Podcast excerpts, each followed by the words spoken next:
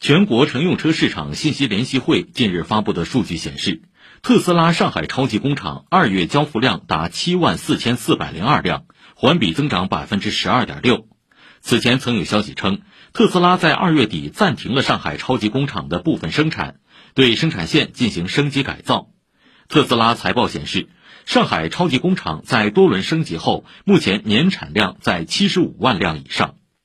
近年来，特斯拉产能增速不断提升。三月二号，特斯拉刚刚在投资者日活动上宣布其全球第四百万辆整车下线。据统计，特斯拉完成第一个一百万辆汽车生产用了十二年，而从三百万辆到四百万辆仅用时七个月。